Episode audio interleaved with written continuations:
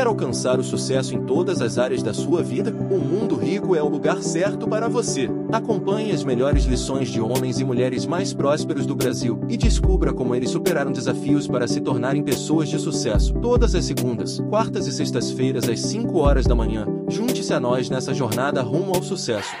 Toda a queda é para uma subida maior, senão não teria tido a queda. Sempre que você cai na vida, não é para você voltar à situação anterior, é para você ficar melhor ainda, senão não valeu a pena a queda. Muita gente pensa que todo judeu é rico. Quem dera, mas não é verdade. Eu conheço muitos judeus ricos, muitos judeus que infelizmente não são ricos, mas uma coisa é verdade. O judeu aprendeu a lidar bem com o dinheiro. E eu acho que esse é o fundamento da cabala. Se você me perguntar, Danilo, qual é a essência da cabala? Pensar com cabeça de rico. O que, que significa pensar com cabeça de rico? Significa a pessoa parar de ser um necessitado. Parar de pedir esmola. Parar de pedir esmola pra vida o tempo inteiro. Se você presta atenção na maioria dos papos da pessoa, das pessoas de direita, de esquerda, não faz diferença. Então toda hora mendigando atenção, mendigando amor, mendigando dinheiro, como se nós fôssemos um bando de coitados precisando o tempo inteiro de alguma coisa. Então você resolveu ter uma cabeça de pobre. Sempre a culpa é de alguém, a culpa é de Deus. Olha aí, Deus fez o mundo e deixou assim, então todo mundo sofre. Exatamente. Sempre a culpa vai ser de alguém. Pode Sempre ser de de. Deus, ou do governo, Do governo, ou da escola, do meu pai, da ou minha mãe. de acordo com os psicanalistas, sempre é culpa dos pais. E no pior dos casos, a culpa vai ser de você mesmo. Mas de novo você achou um culpado. E aí o cara fica depressivo, fica triste, porque ele se acha o culpado de tudo. Então vem a cabala e ensina, para de procurar o culpado e começa a ter cabeça de rico. Cabeça de rico quer dizer, começa a procurar o responsável. O culpado é Deus, óbvio que é Deus. Ele que criou tudo, ele criou você, criou teus pais, teus avós. Deus não tem nenhum problema em assumir a culpa. Agora, o responsável para fazer alguma coisa é você. Qual a diferença do culpado pro responsável? Gostei. O culpado significa pensar de uma forma passiva, de uma forma ressentida e de uma forma procurando uma justificativa para não fazer nada, certo? Por que, que você procura o culpado? Você tá querendo dizer, ó, a culpa é dele? Beleza, já achamos o culpado, já tem o veredito, agora eu posso ficar na minha zona de conforto. Acabou. Qual que é a solução? A solução é falar assim, meu, claro que você é um coitado. Isso não tem discussão. Você é um ser humano limitado, tem ente- o entendimento limitado, tem o coração limitado. Se você parte do princípio que você é imperfeito, tudo que vem é lucro. Então, todo o conceito de gratidão, que a gente aprende muito no judaísmo, não é só falar gratidão, né? Mas é você viver. Viver gratidão quer dizer, meu amigo, minha amiga, você saiu do zero. Você saiu do nada. Sabe qual é a história da tua vida? Você saiu do nada. Tanto se você acredita na Bíblia, ou se você acredita no Big Bang,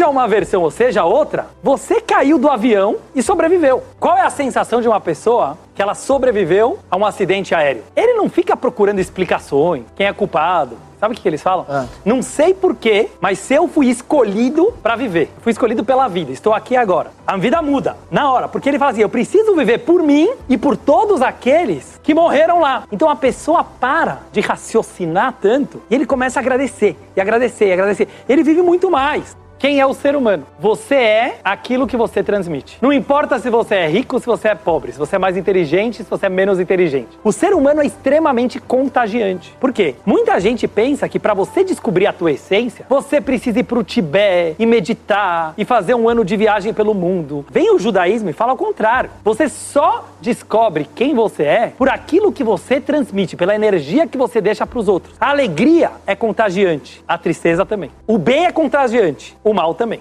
Hoje em dia, né, a gente vive uma época que por causa de todas as desgraças que infelizmente aconteceram no passado, né, e pensamentos muito radicais, com razão, a humanidade resolveu virar mais pacífica. E isso é uma coisa muito boa. Mas a tolerância, ela tem limite. Por quê? O quanto o ser humano aguenta tolerar alguma coisa. Então eu acho que finalmente estamos chegando numa época que precisa passar pro second step, pro segundo passo. Qual seria? Você começar a achar legal as diferenças do outro. Você começar a curtir o diferente. Você começar a ter orgulho das suas diferenças e você começar a literalmente achar a vida engraçada. Eu sempre falo nas minhas aulas que só tem duas maneiras inteligentes de você enxergar a vida. Os gregos filósofos já sabiam disso desde sempre. Ou a vida é uma tragédia, ou a vida é uma comédia. Séria ela não é com certeza. concordo. Você concorda? Você Concordo. começa a analisar tudo, a política, a economia, Não faz a maneira, as religiões, a maneira que as pessoas elas se comunicam. O ser humano é um ser extremamente engraçado, pra não falar trágico. né? Quantas vezes você muda de humor no mesmo dia? né? Quantas coisas malucas sem sentido. Quantas coisas malucas você pensa, né? Tipo, não tô te chamando de bipolar, mas se a pessoa ela vai Não, é. ser sincera, É tripolar. Tripolar.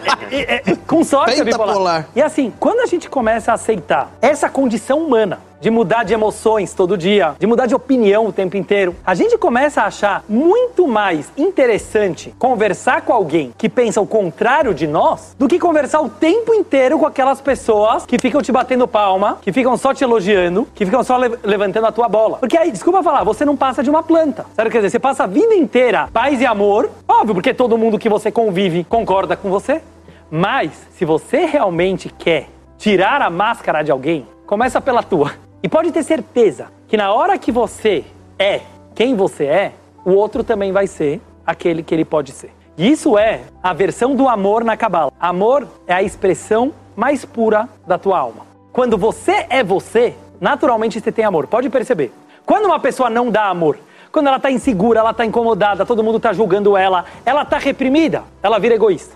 No momento que você tá curtindo a vida, quem tá feliz não enche o saco de ninguém. É isso aí. Já percebeu? Já. Então, na hora que você tá bem, você transborda amor, você, tá transborda aí, alegria. porque sim. Be yourself. Seja você, que naturalmente você vai querer transbordar alegria e amor. Você não vai querer ferrar a vida de ninguém, você não vai querer fazer maldade. A maldade, ela vem do vazio, ela vem da falta. Quando você tá pleno, a Muito coisa bem. rola.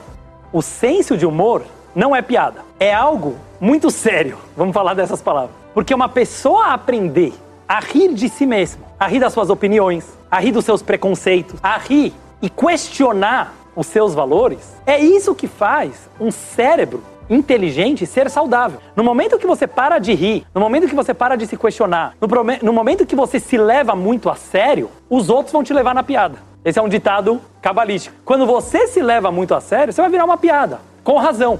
Porque é óbvio, todo mundo sabe que você muda de opinião três vezes por dia. Então, quando a gente começa a levar com leveza, mesmo conceitos religiosos e conceitos ortodoxos e conceitos moralistas, no sentido de poder ouvir a opinião contrária à nossa, isso é muito sério. E é por isso que no judaísmo a piada, ela tem um lugar assim fundamental.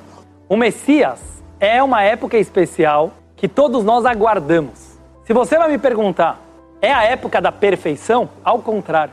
É a época que o ser humano vai entender que com a tua imperfeição você pode chegar muito mais longe.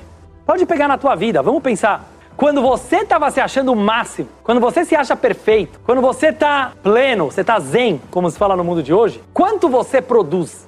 Não muito. Agora, quando uma pessoa, sem ficar estressado, sem se sentir culpado, mas ele percebe a graça da insuficiência, ele percebe a graça das nossas imperfeições, ele aprende a rir disso, a busca ela se torna infinita. Então eu acho que toda essa queda que veio com o pecado original, com as falhas humanas, quando a gente reconhece isso, a gente tem o potencial de subir infinitamente. O judaísmo não acredita numa espiritualidade que não envolva o sucesso material. É uma coisa bem forte, uma coisa bem polêmica que Certo. contradiz a visão de certas religiões e filosofias de vida que gostam de sempre contrapor o espírito e a matéria, né? Que o voto de pobreza ou uma pessoa que se afasta dos prazeres materiais, ela estaria se espiritualizando mais. O judaísmo, de uma forma bem prática e concreta, inclusive porque os fatos mostram isso, demonstra que você fugir do dinheiro ou você ter medo do dinheiro e de tudo que o dinheiro pode comprar, seria no fundo fugir da própria realidade. Porque a realidade, é, por exemplo, eu quero ter uma sinagoga para poder ensinar o judaísmo, ensinar a cabala. Se não vai ter dinheiro, não vai ter rabino e não vai ter sinagoga. Então esse sonho utópico de acreditar que a espiritualidade, viver de luz, viver de energia, é um papo fofinho, como eu costumo falar, mas que ele não é realista. Então, o primeiro ponto do judaísmo é ser muito objetivo e pragmático e ver como o mundo funciona. Agora, a base filosófica disso qual é? Deus é o criador do dinheiro. Deus é o criador do capitalismo. Deus é o criador da concorrência entre as pessoas, porque somos diferentes. Então, não é que alguém do mal resolveu fazer a desigualdade no mundo, né? Qualquer pessoa que pensa um pouco sabe que essa desigualdade existe a partir do momento que somos 8 bilhões de pessoas diferentes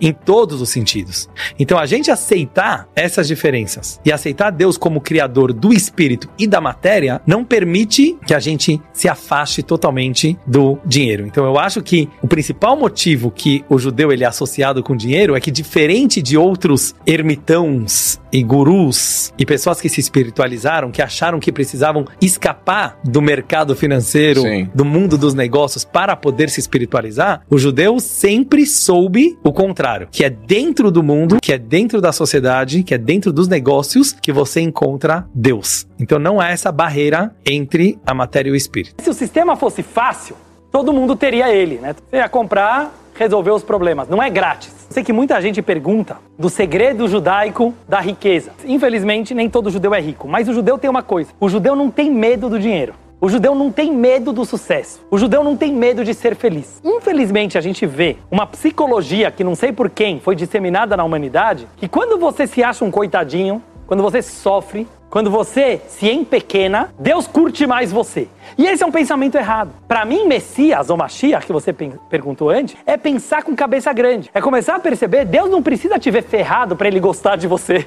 Ao contrário, Deus quer uma pessoa feliz, uma pessoa que transborda, uma pessoa de sucesso. Então, se a gente muda esse mecanismo e a gente pensa, por que, que Deus criou o mundo? Deus não era necessitado, como muita gente pensa. Deus não estava sozinho, não estava sentindo solidão. Deus não criou o mundo a partir do nada. Deus criou o mundo a partir do tudo. Ele tinha tudo. Mas ele resolveu querer você, não por necessidade, por prazer. Se a gente muda esse link na nossa cabeça e a gente para de pensar em preencher o vazio, você não é vazio. Quem falou pra você que você é vazio? Quem falou que você é um necessitado? Quem falou que falta alguma coisa? E quando a gente começa a pensar a partir da riqueza, a gente atrai isso também para nossa vida. Então que a gente saiba receber a bênção, a dádiva e o prazer que é estar vivo.